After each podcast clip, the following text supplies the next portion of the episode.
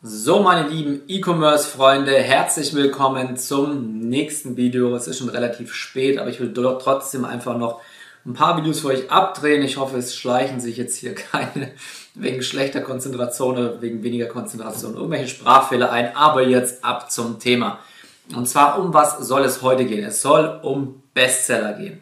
Okay, Bestseller in Print- und Demand-Shops bedeutet im Endeffekt ja nichts anderes als die Produkte, mit denen du das meiste Geld verdienst. Okay, denn es gibt nichts Schlimmeres, als wenn du dir einen eigenen Shop aufbaust, du integrierst Produkte, du integrierst Designs, du hast aber vielleicht noch nicht so viel Erfahrung, du gibst dir aber jede Menge Mühe und am Ende kommt nicht allzu viel dabei rum. Okay, das ist frustrierend, das kenne ich vom Anfang selber, es ist ein Lernprozess, das ist ganz normal. Nichtsdestotrotz will man ja, dass sich möglichst viele Produkte verkaufen. Natürlich, je schneller, desto besser aber große Brands bauen sich natürlich auch mit der Zeit auf. Okay? Und jetzt gilt es erstmal zu wissen, dass bei Bestsellern oder generell in deinem Shop, egal ob du T-Shirts, Hoodies oder welche Produkte auch immer du drin hast, wie in allen oder wie in vielen Lebensbereichen im Endeffekt auch, wahrscheinlich kennst du auch die 80-20-Regel, das sogenannte Pareto-Prinzip, bedeutet, du wirst merken, dass ungefähr 20% deiner Produkte 80% deines Umsatzes machen werden. Okay, also ein kleiner Teil deiner Produkte oder ein kleiner Teil deiner Designs wird den größten Anteil deiner, ähm, deines Umsatzes aus, äh, ausmachen. So, ähm, was gibt es dabei im Endeffekt zu beachten? Es ist am Anfang egal, ob du jetzt, sag ich mal, oder andersrum gesagt, wenn du nur fünf oder sechs Designs drin hast, ist es eher unwahrscheinlich, dass du gleich einen Winner dabei hast. Ja? Aber je mehr Designs du drin hast, umso höher ist natürlich auch die Wahrscheinlichkeit, dass du echte Winner dabei hast. Wobei es immer so ist, wenn du Designs dabei hast, die nicht besonders gut verkaufen, die kein Bestseller sind, lass sie mit in deinem Shop. Denn, denn im Endeffekt ist es so, dass du diese Designs noch als Upsells, als Zusatzverkäufe anbieten kannst und sich immer mal wieder, deswegen 80-20-Regel, Stückchen von diesen praktisch mitverkaufen. Okay? 20% machen 80% vom Umsatz und die anderen 20% vom Umsatz kommen genau durch solche Zusatzverkäufe zustande. Dann, wie findest du überhaupt generell deine Bestseller raus? Auf der einen Seite natürlich, indem du testest, indem du Facebook Werbeanzeigen schaltest, indem du Instagram Werbeanzeigen schaltest. Und es ist natürlich so, dass je schneller du testest, desto schneller findest du auch deine Bestseller. Ja, desto schneller findest du deine Winning Designs. Ich kann nur immer wieder diesen Vergleich bringen. Jemand, der sechs Wochen lang zehn Designs pro Woche testet, erreicht innerhalb von sechs Wochen so viel wie einer, der pro Monat fünf Designs testet und das über ein Jahr lang.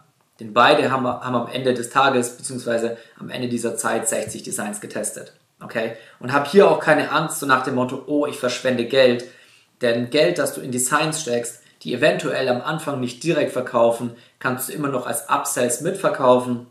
Das heißt, das Geld ist nicht verloren. Das ist im Endeffekt dein Inventar in deinem Online-Shop das sind deine, ja, wie soll ich sagen, deine wertvollen Güter sozusagen.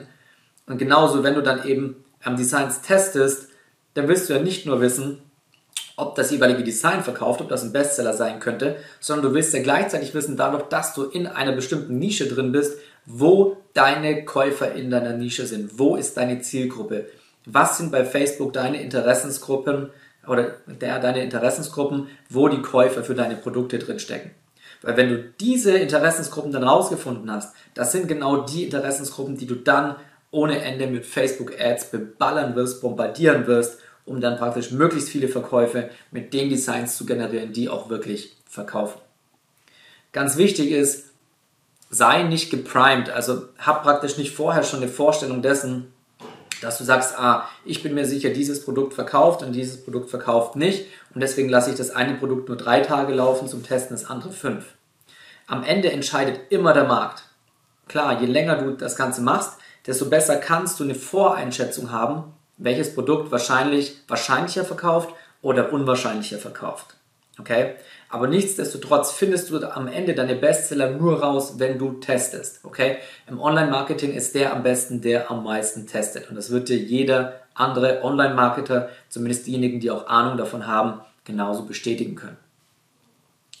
Das nächste ist bei echten Bestsellern oder generell, wenn du deine Produkte anbietest, sieh zu, dass du nicht zu viel Farbvariation hast. Das bedeutet, Sieh zu, dass du dein T-Shirt oder dein Hoodie nicht in 5, 6, 7 Farben anbietest, okay? Bleib bei den Basics, gerade im deutschsprachigen Raum. Es gibt relativ wenig Leute, die mit gelben Pullovern rumrennen, die mit orangen oder roten Pullovern oder sonst was rumrennen. Bleib basic, bleib schlicht.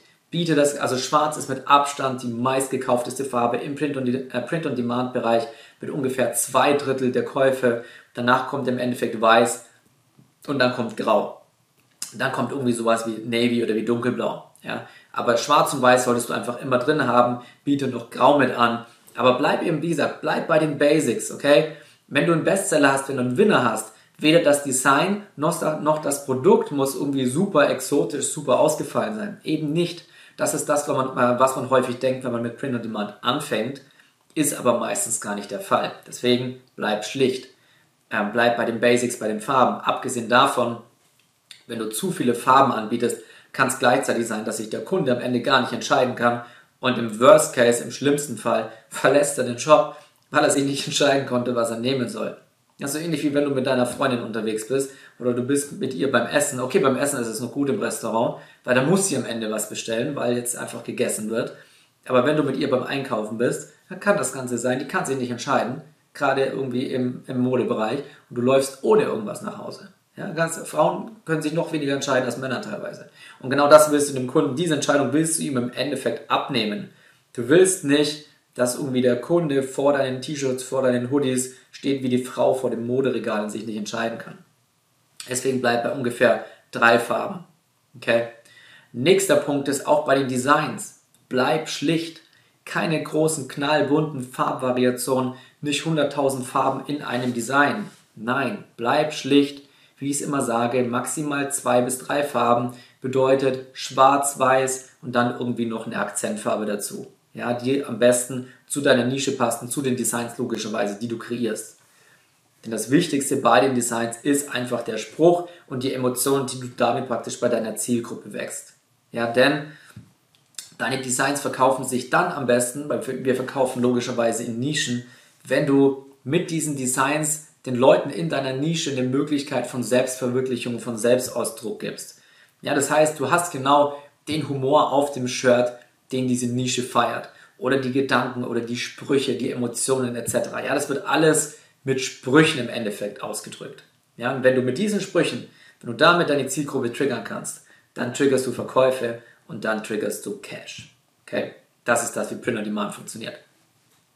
Genauso, wenn du Bestseller haben willst, müssen deine Bestseller natürlich an die Jahreszeit angepasst sein. Ja, es macht wenig Sinn, wenn du irgendwie im heißen Sommer versuchst, Hoodies zu verkaufen. Und genauso ist es nicht so gut, wenn du im klirrend kalten Winter dann versuchst, deine Tanktops zu verkaufen. Okay? Das heißt, pass natürlich auch deine Produkte deiner Jahreszeit an. Dann musst du im Endeffekt auch so ein bisschen gucken, in welcher Nische bist du. Ja, es gibt Nischen, wie zum Beispiel die Anglernische, da sind sehr, sehr viele Übergrößen gefragt. Okay, weil da scheinbar ähm, ja, einige übergewichtige Männer, sage ich mal, unterwegs sind. Okay? Wenn die Männer übergewichtig sind, dann brauchen sie ja doch Übergrößen. Übergewicht, Übergröße.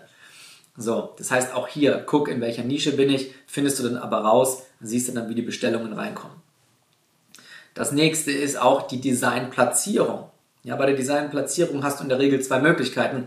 Entweder du hast klassisch ein Design, was du eben hier auf der Brust ganz groß drauf hast, oder eins, was nur auf der Brusttasche ist. Okay, auch hier musst du herausfinden, wie tickt deine Nische und deinen Bestseller genau daran anpassen.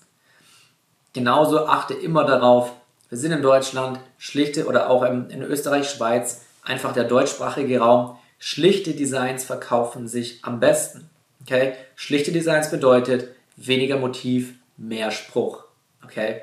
Also der Emphasize, also praktisch der, die Betonung liegt auf dem Spruch und nicht, dass da irgendwie ein großes, eine große Figur, ein Motiv oder sonst was drauf liegt. Okay? Und das, was ich dir jetzt alles gesagt habe, diese einzelnen Stichpunkte, okay, die sind im Endeffekt Anzeichen deiner Bestseller. Das macht Bestseller aus. Und wie gesagt, deine Bestseller werden nur 10 bis 20 Prozent deiner Produkte in deinem Shop sein und aber 80 Prozent deiner Umsätze machen. Denn wenn du einen Bestseller hast, wird er so durch die Decke gehen, den kannst du über deine ganze Nische, in der du drin bist, durchskalieren dann auch noch auf andere Nischen übertragen und deine Winner, deine Bestseller sind logischerweise die, die dir mit Abstand das meiste Cash in die Kasse spülen. Jo, das habe ich wieder viel geredet. Das ist auf jeden Fall alles zum Thema Bestseller an dieser Stelle. Ich freue mich, wenn dir das Video gefallen hat und würde mich natürlich sehr freuen, wenn du mir dafür ein Like hinterlässt an der Stelle und meinen Channel abonnierst. Ich bringe fast jede Woche neue Videos dazu raus. Und wenn du irgendwelche Fragen zum Thema Print on Demand, E-Commerce, Facebook Ads, Designs, Design-Recherche hast, schreib mir einfach bei Instagram Bastian Hook. In diesem Sinne freue ich mich auf die Nachricht und ab bis zum nächsten Mal.